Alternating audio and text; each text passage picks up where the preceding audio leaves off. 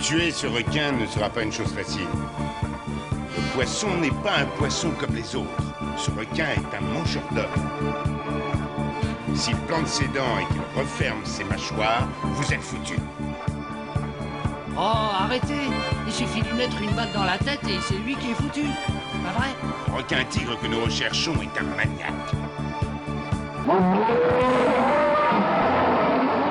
You're gonna need a bigger Bienvenue à la plage, bienvenue sur Shark Parade, votre podcast où tenté dédié à la plus grande gloire des films de requins tueurs. Je suis le professeur Rico et nous nous retrouvons pour nos virevoltes animales dans le monde de la Sharksploitation et le grand moment est arrivé. Enfin, au bout de 43 émissions, nous allons aborder Mega Shark vs Crocosaurus, vous l'attendiez tous. Non, je plaisante, évidemment, il s'agit des Dents de la mer de Steven Spielberg. Oui, ce film vient enfin de sonner à notre porte, d'être tiré de la boîte à requins. Et pour cette rentrée, il est temps de revenir au vrai sujet, temps de frapper fort dans notre recension quasi exhaustive des films de requins. Alors comme j'ai beaucoup de choses à dire et que je vais probablement exploser mon temps de parole avec les dents de la mer, peut-être finalement n'avoir rien à dire dessus, je ne sais pas encore, je ne vais pas trop gloser en entrée de jeu, et tout de suite, nous allons aborder donc les deux films que nous allons voir, il s'agit de Mega Shark vs Crocosaurus de Christopher Ray en 2010, et des Dents de la mer de Steven Spielberg en 1975. Alors, prêt à jeter à l'eau? J'ai dit c'est terminé. Ce requin est mort. Par conséquent, personne ne peut affirmer que le mégalodon a été tué. Nous sommes en chasse, McCormick, pour tuer un requin.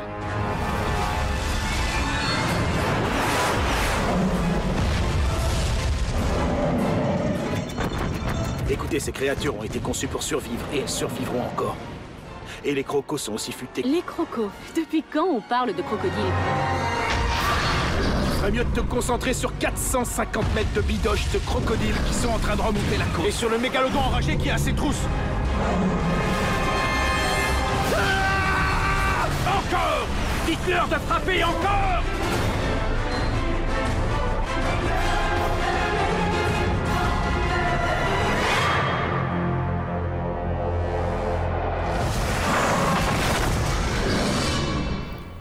Mega Shark versus Crocosaurus. Ouais, bon, c'est pas terrible. Voilà, c'est fait, on peut passer au nom de la mer Quoi? Oh ben oui, je suis censé faire preuve d'équité, ne pas favoriser un film par rapport à un autre, ne pas mépriser une petite production plus modeste.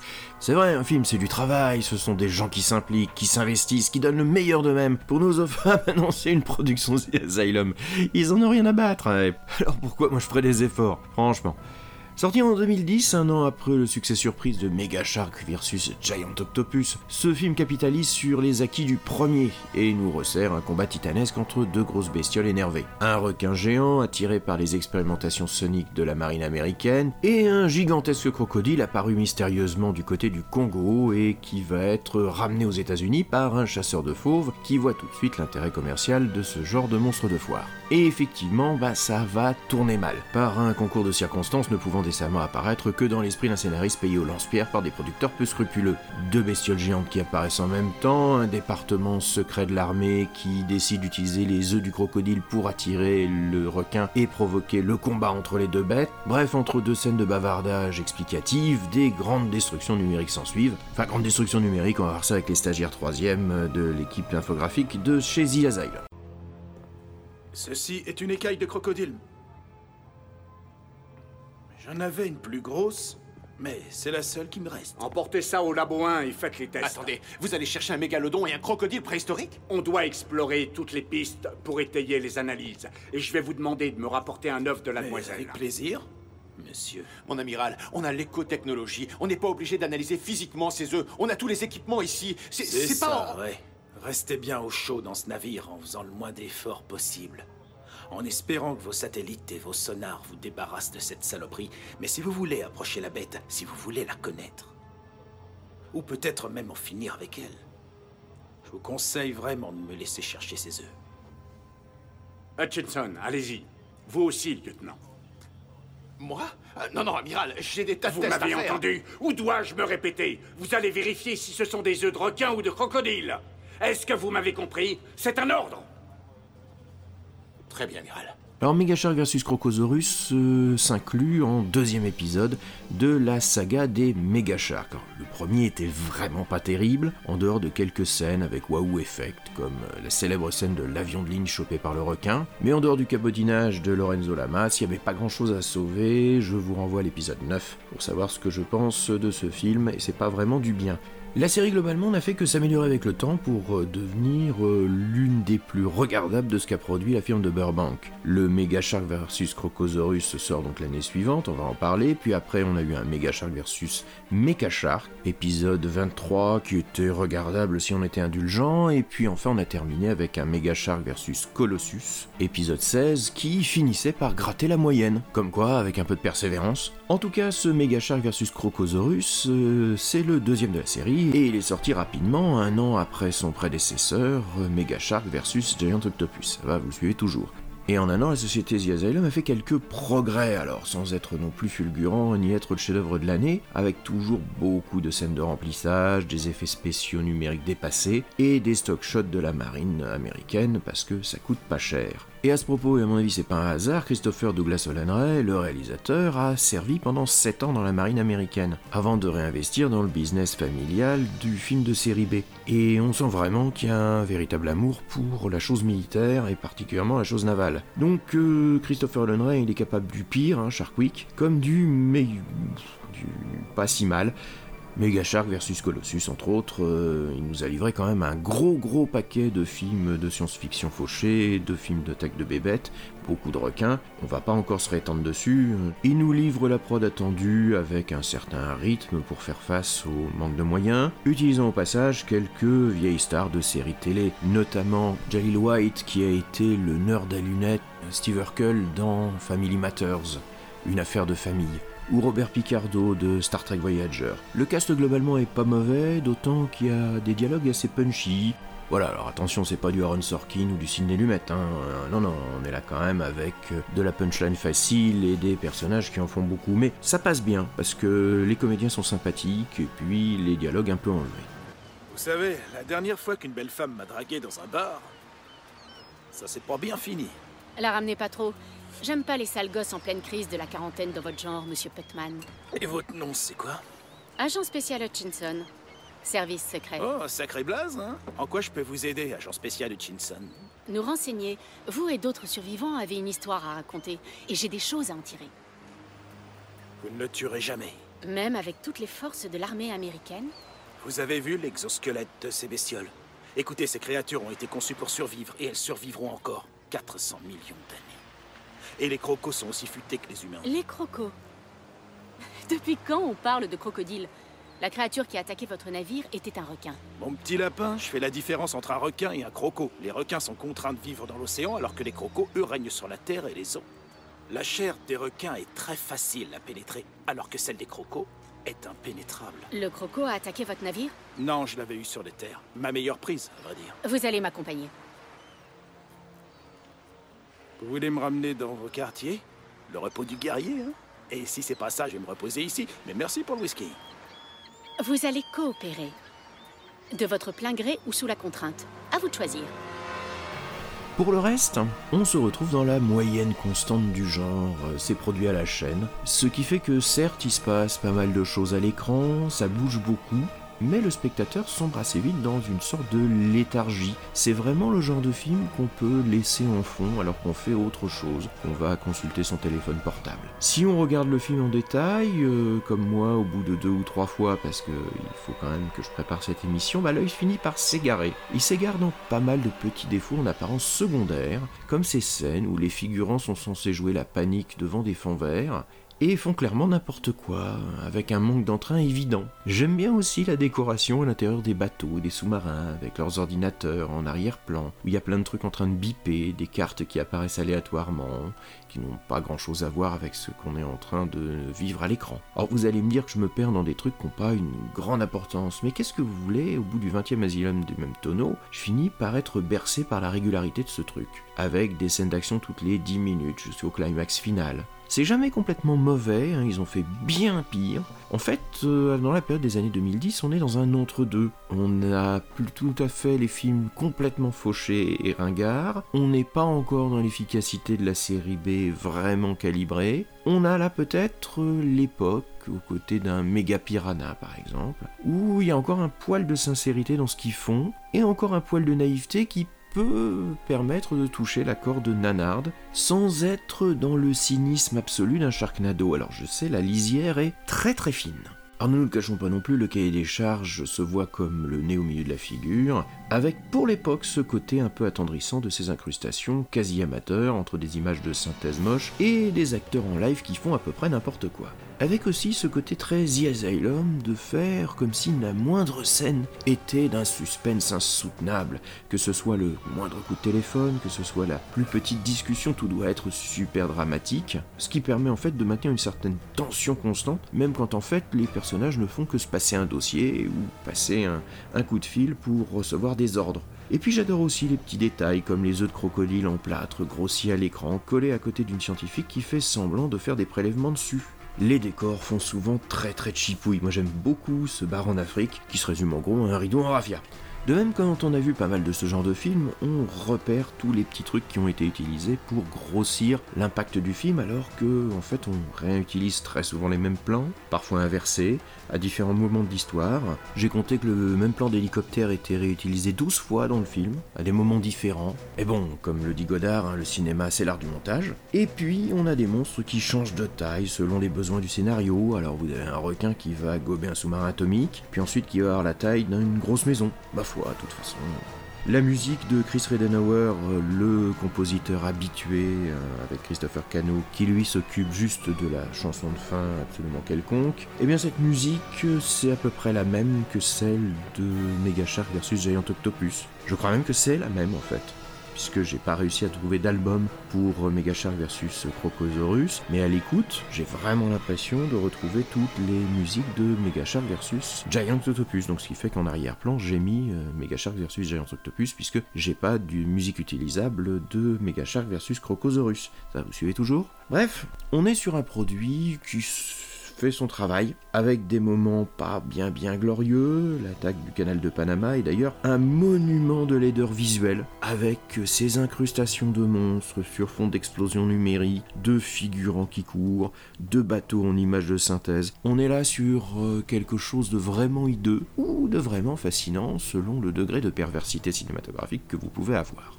Ma fascination pour la médiocrité étant assez élevée, euh, j'ai largement préféré cette scène d'attaque sur le canal de Panama à, je sais pas au hasard, la dernière trilogie Star Wars. Parce que les gens de chez The Asylum, au moins, ils savent garder un semblant de cohérence scénaristique entre les épisodes d'une même saga. Donc voilà, c'est un film qui est dans la routine de ce que produisait Asylum, c'est loin d'être le pire de ce qu'ils ont fait. Comme il n'y a pas vraiment de meilleur non plus, bon bah on va faire avec ça. Hein. Le film est assez généreux, plus que son prédécesseur, mais on va pas se voiler la face non plus, à part pour quelques pervers dans mon genre. Pour la plupart des spectateurs ayant un minimum d'esprit critique, euh, voire d'exigence cinématographique, sa maladresse, son systématisme dans le cahier des charges et la laideur de ses effets vont le plomber aux yeux du plus grand nombre. Mais bon, comme ZSLM va faire bien pire après, celui-là, finalement, il passe. Bienvenue dans mon domaine. Chaque marin, de la simple recrue, aux agents spéciaux et à moi-même, nous sommes tous ici pour chasser, trouver et tuer le Carcaroclès mégalodon. Il n'y a que l'élite ou des invités triés sur le volet dans notre club. Et si vous êtes sur ce navire, tel est votre unique but. C'est clair Oui, mon amiral. Pourquoi êtes-vous sur mon navire Chasser, trouver et tuer le mégalodon.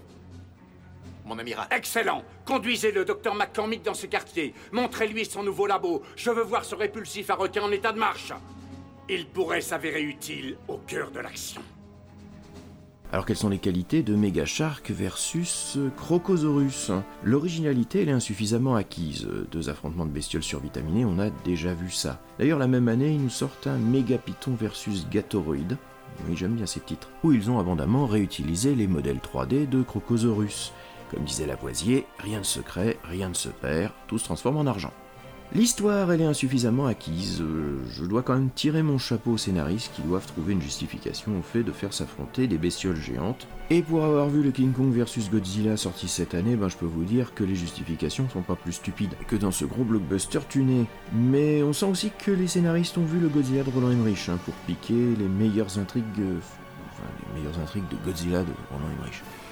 Enfin, ils ont piqué le truc avec les autres. Les personnages sont en cours d'acquisition, les acteurs font le taf avec le peu qu'ils ont et les échanges sont assez pétillants. Ils tiennent un peu le film sur leurs épaules, faut l'avouer. Donc, pour une fois, je vais saluer euh, ces acteurs de série B ou ces stars de télé sur le retour.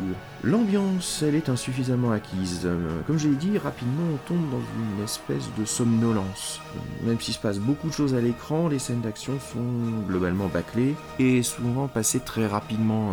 Il s'agit de créer des plans pour les bandes annonces et ensuite on les dispatche tout au long du film en réutilisant souvent les mêmes plans, les mêmes effets d'image de synthèse. La réalisation donc elle est insuffisamment acquise. On va être honnête avec Christopher Ray, il fait le job. Les plans sont fonctionnels. Mais bon, on a quand même beaucoup de scènes où on est en dialogue champ contre champ et puis on recycle un peu toujours les mêmes galeries d'effets spéciaux. Les requins et crocodiles au passage sont insuffisamment acquis, ils sont pas très très beaux. Le début des années 2010, euh, les équipes techniques de The Asylum sont pas encore vraiment au point, donc on a vraiment du requin très très lisse. euh, le crocodile est un petit peu plus réussi. Ils avaient déjà fait des films de crocodile avant, donc euh, je pense qu'ils ont réutilisé les rendus qu'ils avaient. C'est pas vraiment génial, mais c'est assez généreux, c'est déjà ça, ce qui explique que c'est pas non plus. Bref, il nous fait un total normalement de 7, oui c'est ça, 7. Je vais rajouter un demi-point, parce que après tout, le film est pas si pire que ça. 7,5. On frôle le routinier, mais la nullité prend le pas, hélas, un peu trop souvent. Megashark vs Crocosaurus, c'est peut-être l'exemple le plus parfait de ce qu'est la Shark Spotation en mode pilote automatique. On va vous offrir tout ce que vous attendez avec un rythme bien régulier, mais sans faire d'efforts. Il s'agit de faire un produit bien calibré. C'est pas le plus déshonorant, c'est pas le plus rigolo, c'est pas le plus honteux, mais c'est quand même pas très bon, on va pas se le cacher. Ce qui fait que j'ai quand même perdu plus de 10 minutes à vous parler de ce film, alors que j'aurais pu me consacrer pleinement à un chef-d'œuvre. La vie est mal faite parfois. Mais bon, remontons-nous le moral, car voici enfin le film que nous attendions tous, l'alpha et l'oméga de ce podcast.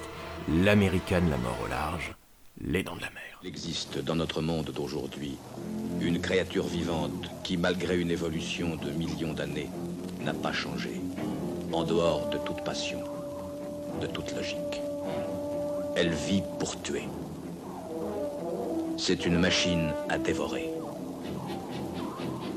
Elle attaque et elle avale tout ce qui passe à sa portée.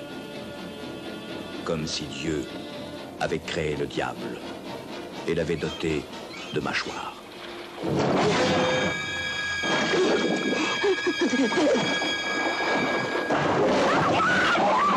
Voici, tiré du célèbre roman de Peter Benchley, l'extraordinaire adaptation qui en a été faite pour l'écran, Les Dents de la Mer. Je viens d'apprendre qu'une jeune fille a été tuée ici il y a huit jours. Et vous le saviez. Vous saviez qu'un requin rôdait au large de nos côtes. Et vous saviez qu'il était dangereux. Pourtant, vous avez permis que les enfants se baignent.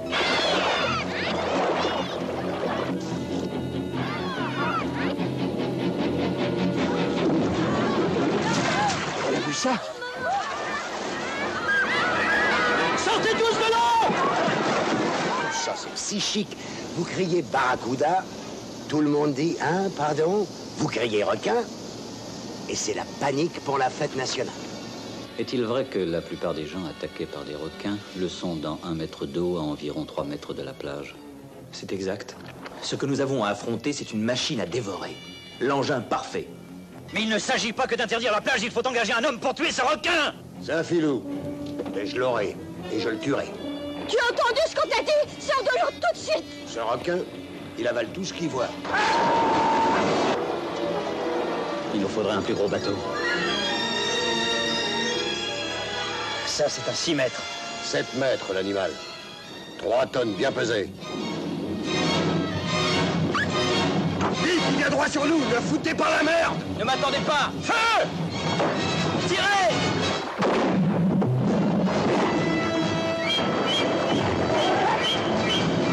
Regardez sa queue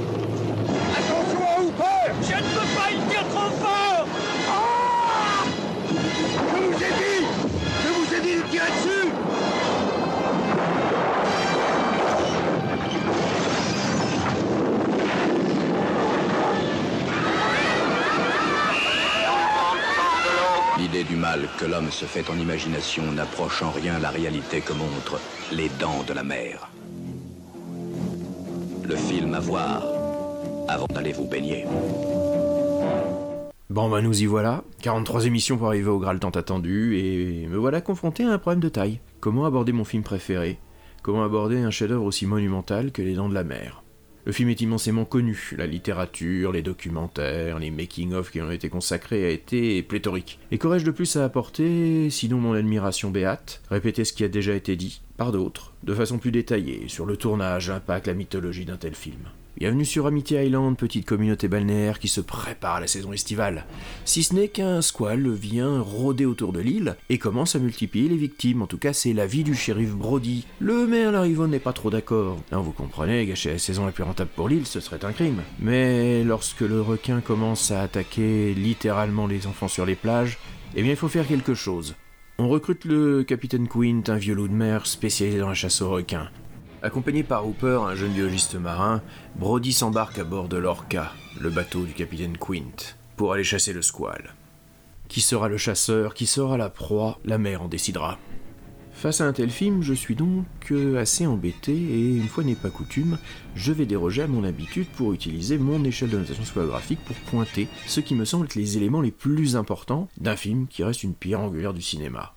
C'est pourquoi, plutôt que de reporter à la fin l'analyse squalographique des qualités du film, je vais m'en servir pour essayer de pointer pourquoi 50 ans après, quasiment, eh bien le film est toujours aussi fort. L'originalité, c'est acquis évidemment. Et pourtant, au départ, pas tant que ça, le film s'inscrivant dans un genre très populaire à l'époque, le film catastrophe, à grand spectacle avec un casting choral. Ça pullulait à l'époque comme champignon après la rosée, un peu comme les films de super-héros aujourd'hui. Deux tremblements de terre à la tour infernale en passant par l'aventure du Poséidon, parce que si on y réfléchit bien, le requin sur les côtes, c'est une sorte de catastrophe naturelle, qui, sans autre raison précise que la fin, va attaquer une petite communauté, avec un héros qui découvre le danger, personne n'y croit évidemment au départ, la tension monte, les premières victimes, jusqu'au moment où la catastrophe frappe en plein. Alors, il faut aussi que c'est ce qui avait fait le succès du livre de Peter Benchley qui était sorti en 1974. Gros succès de librairie euh, qui a atteint les 9 millions d'exemplaires au total et qui évidemment attire les regards des producteurs. Richard Zanuck et David Brown qui vont acheter pour 200 000 dollars les droits du roman et profiter du succès du livre pour attirer le maximum de monde en salle. L'attirer l'été pour que son impact soit maximum. Et ça, c'est une vraie nouveauté.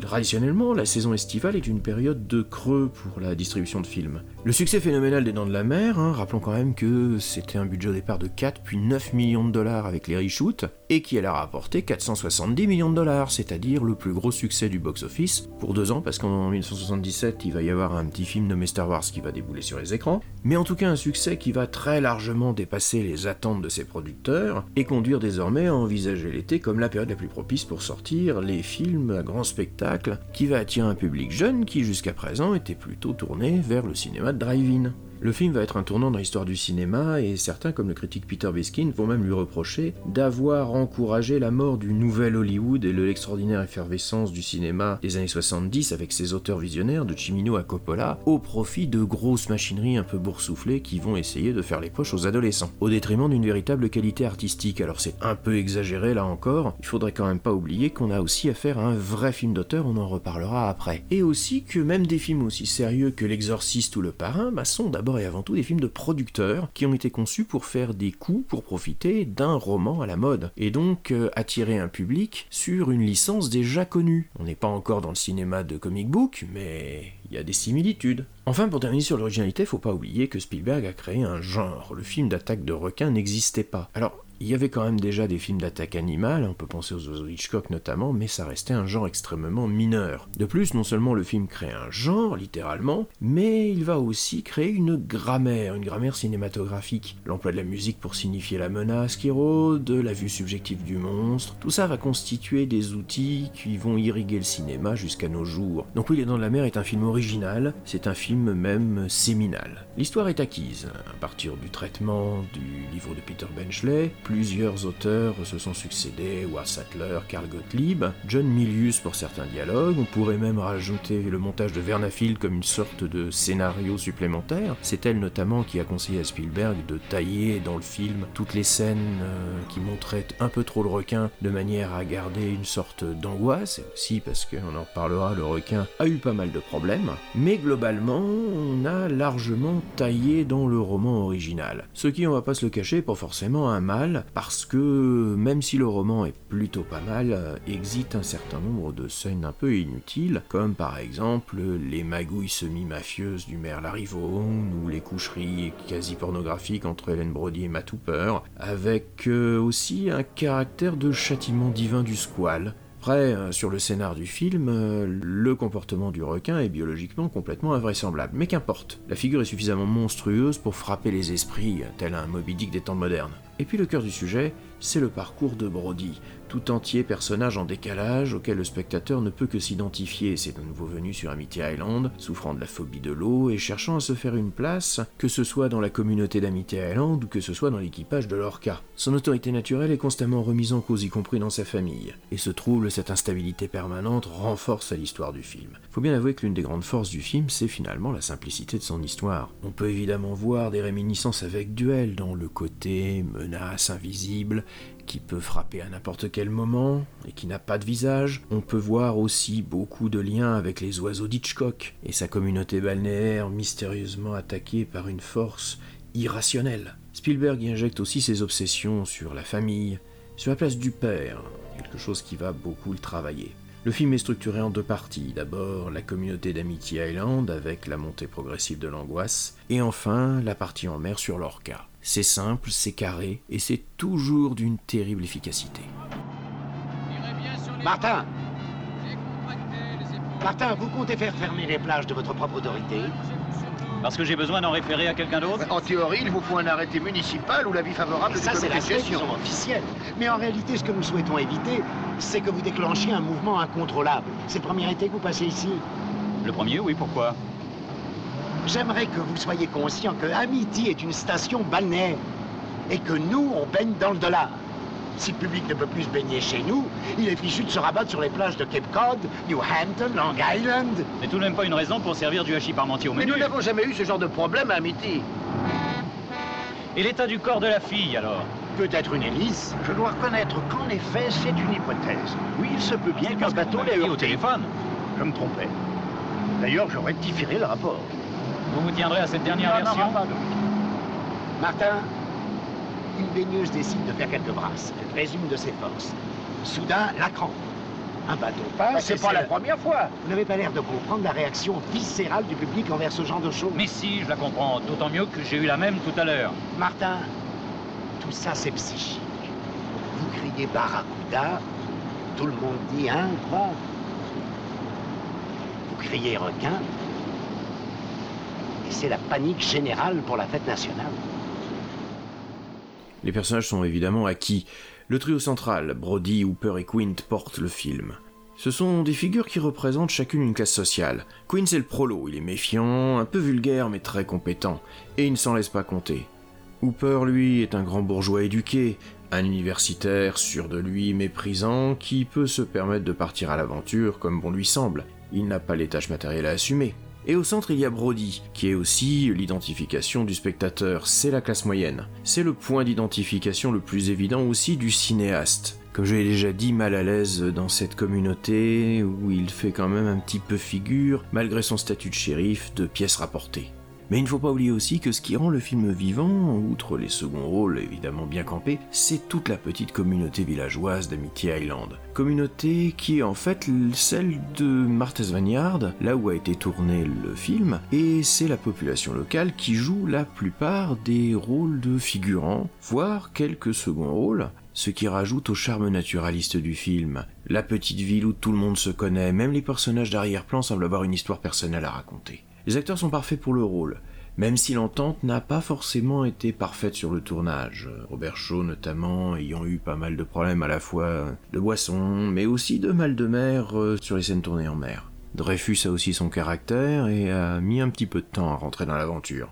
Et puis troisième forte tête, Roy Scheider. Celui-ci a accepté de tourner le film en la jouant finalement homme de tous les jours alors qu'il avait plutôt une image de dur à cuire, de flic un peu badass. Et si l'alchimie fonctionne vraiment bien à l'écran, il faut savoir que, une fois la caméra éteinte, les relations parfois étaient un petit peu orageuses. Entre les acteurs, l'équipe technique et Spielberg lui-même. Même si ça n'a pas été aussi cataclysmique que pour Les Dents de la Mer 2 d'ailleurs, où Roy Scheider voulait carrément pas jouer. À noter deux VF, une d'époque que j'ai privilégiée parce qu'on l'a dans l'oreille, et une qui a été refaite au début des années 2000 pour correspondre au passage au 5.1, une pratique qui se faisait beaucoup à l'époque, surtout avec des films qui avaient été tournés initialement en mono, ce qui était donc une pratique courante à un moment où le home cinéma s'installait dans les maisons. Heureusement, depuis quelques années, les dernières éditions Blu-ray ont réussi à remettre la VF d'antan, et par contre, on a encore euh, régulièrement des passages euh, télé ou sur Netflix où vous avez la version avec le nouveau doublage, qui est pas si honteux que ça, hein, si on l'écoute bien, mais voilà, quand on a l'ancien dans l'oreille, ça fait partie de ces films qu'on a découvert comme ça, et la musicalité des voix reste celle de la VF des années 70.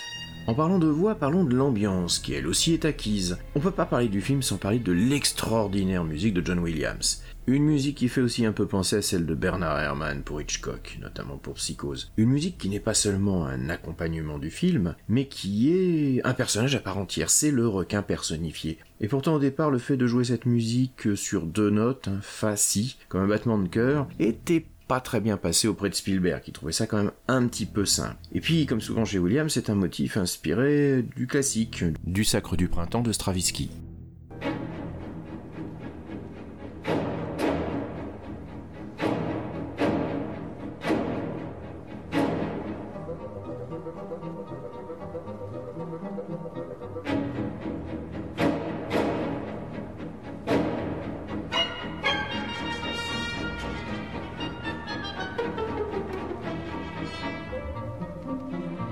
C'est une musique immédiatement identifiable, personnifiant l'angoisse à elle toute seule. Une musique récompensée à l'Oscar, et qui est beaucoup plus riche que ce simple thème, puisque John Williams va développer des morceaux beaucoup plus mélodiques, beaucoup plus entraînants, pour notamment illustrer la vie à Amity. Ça reste une des grandes bandes originales de l'histoire du cinéma. L'ambiance, c'est aussi une photographie.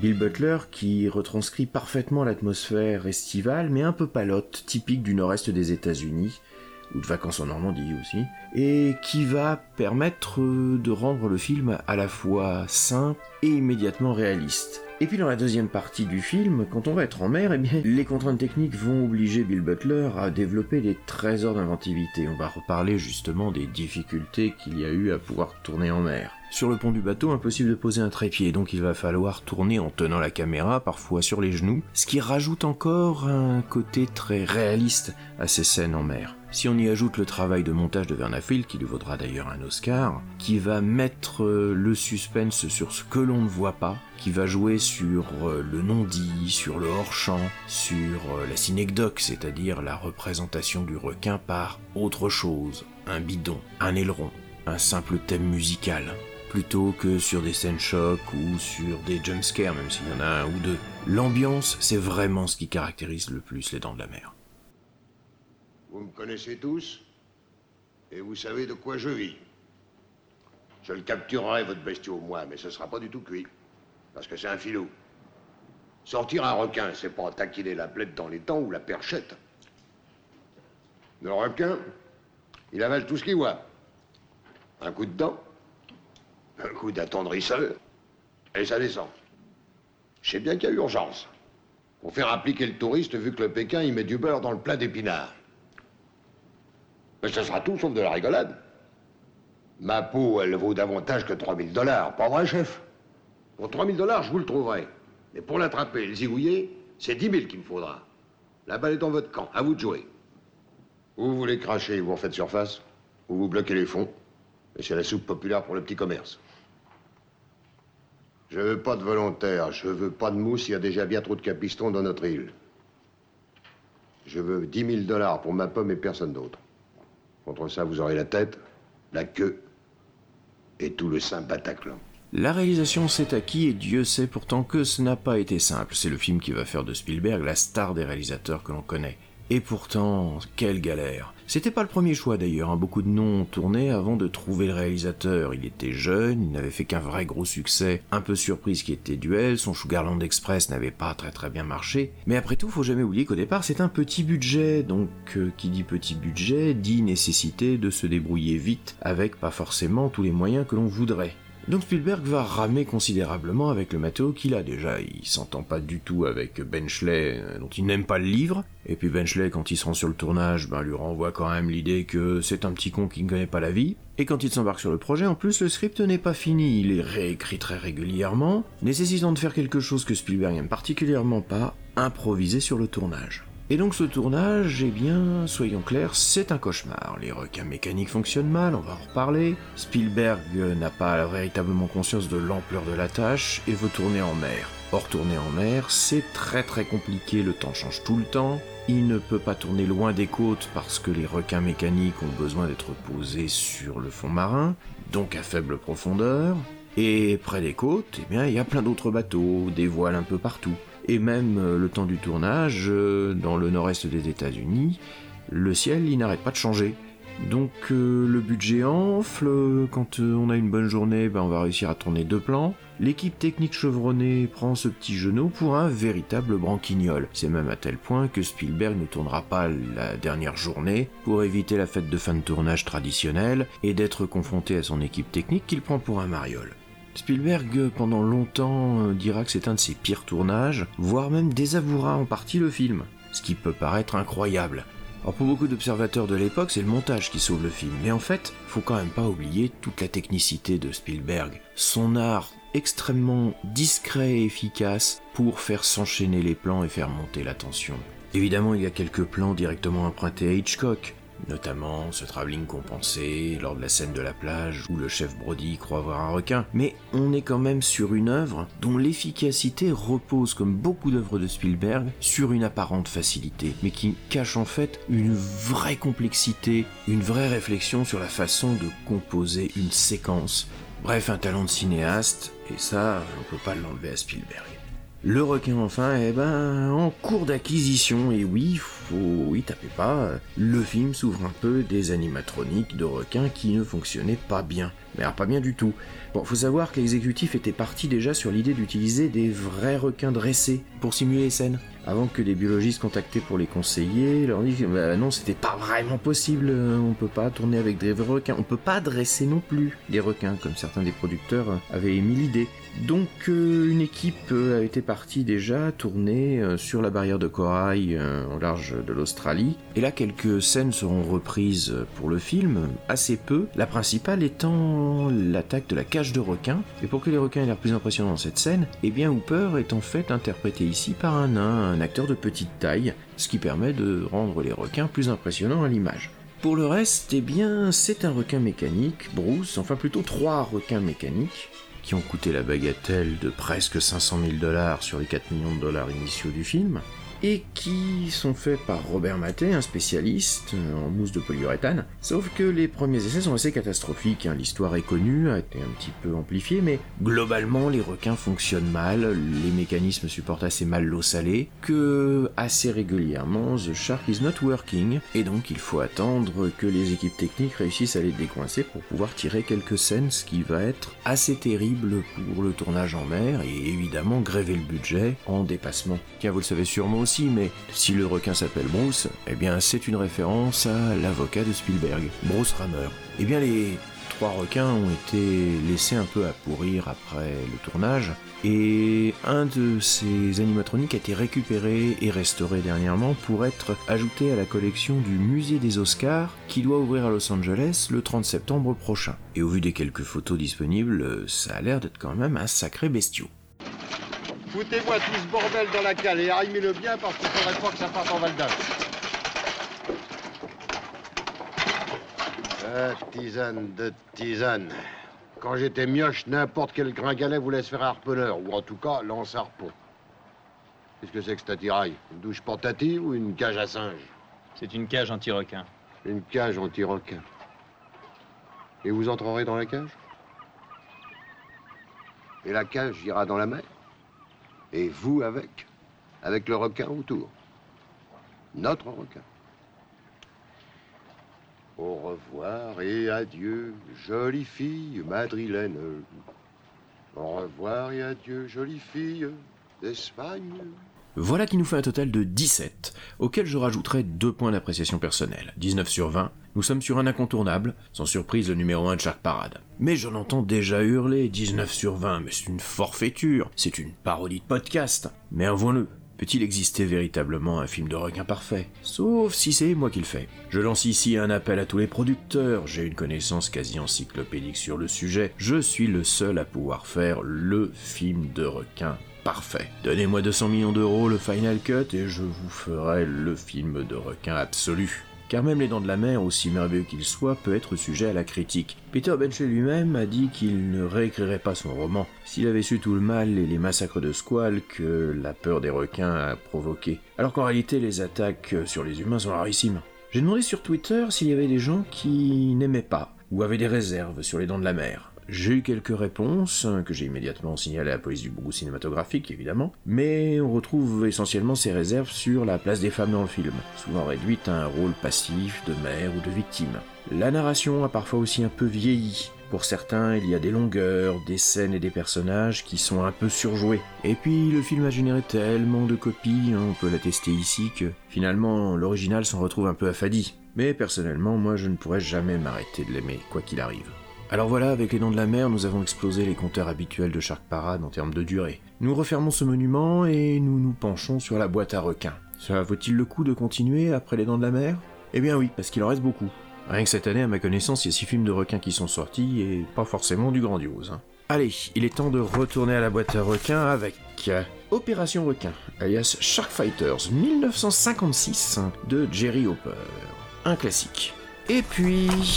Et hop, Toxic Shark 2017 de Cole Sharp. Bon, eh ben, c'est reparti pour du grand cinéma. Alors, euh, qu'est-ce que je peux vous recommander? Eh bien, le Paris Shark Festival qui va avoir lieu ce week-end du 17 au 19 septembre. Je serai présent le samedi soir pour présenter Noah Shark de Marc Polonia. Ça me change du Brett Kelly. Rendez-vous au Club de l'Étoile à Paris pour un week-end vraiment consacré à tous les amoureux des requins. Et puis toujours à Paris, le 25 septembre, au Grand Rex, c'est la nuit Nanarland. Et là encore, je serai présent et j'espère que vous avez déjà vos places parce qu'on affiche complet. Il faut dire qu'on n'a pas pu la faire l'année dernière et que là, l'impatience était quasi palpable. Dernière petite recommandation, un fanzine qui est en cours de préparation par l'équipe d'art et cinéma, qui va faire un numéro spécial dans de la mer. Je vous mettrai le lien du Kiss Kiss Bang Bang qui va vous permettre euh, de participer à la création de ce fanzine.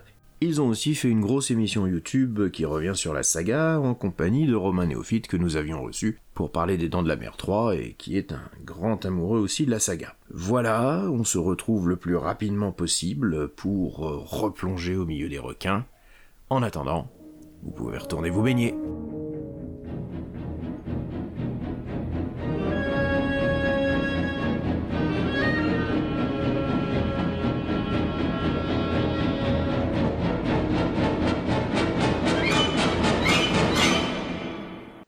Bien, il est temps d'analyser les capacités squadographiques de Shark Parade d'un certain professeur Rico sorti en 2025.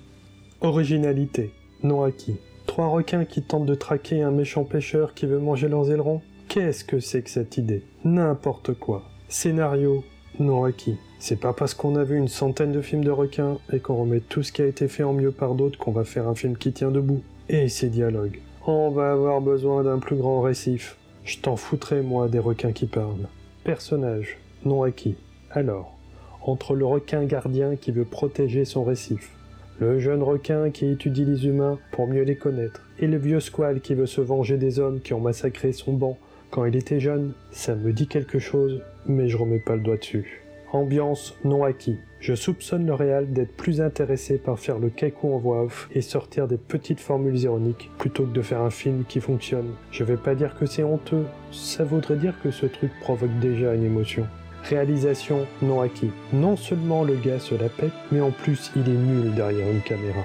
Il peut pas s'empêcher d'avoir un son jamais égalisé, comme si c'était une sorte de signature. Qualité des requins non acquis. Attends, Ce sont des jouets en plastique filmés dans une baignoire, ces requins. Et Baby Shark n'est vraiment pas une bande originale valable. Faut vraiment avoir honte de rien. Au final, 0 sur 20. Et je rajoute aucun point d'appréciation personnelle. C'est à fuir. Non, franchement, son Shark Parade le film, c'est ni fait ni à faire. Mais en plus, il croit qu'il réinvente le cinéma à chaque plan. Non, je vais vous dire, quand on n'est pas capable de faire des productions correctes, on fait des vrais trucs de loser qui nécessitent pas de talent. Je sais pas, moi, des podcasts.